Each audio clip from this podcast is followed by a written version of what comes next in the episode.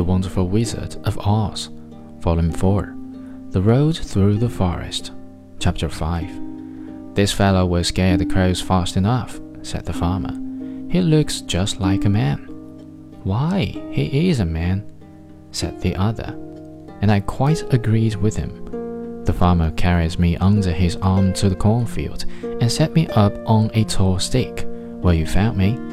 He and his friend soon after walked away and left me alone. I did not like to be deserted this way, so I tried to walk after them, but my feet would not touch the ground, and I was forced to stay on that pole. It was a lonely life to lead, for I had nothing to think of, having been made such a little while before. Many crows and other birds flew into the cornfield, but as soon as they saw me, they flew away again, thinking I was a munchkin, and these pleased me and made me feel that I was quite an important person.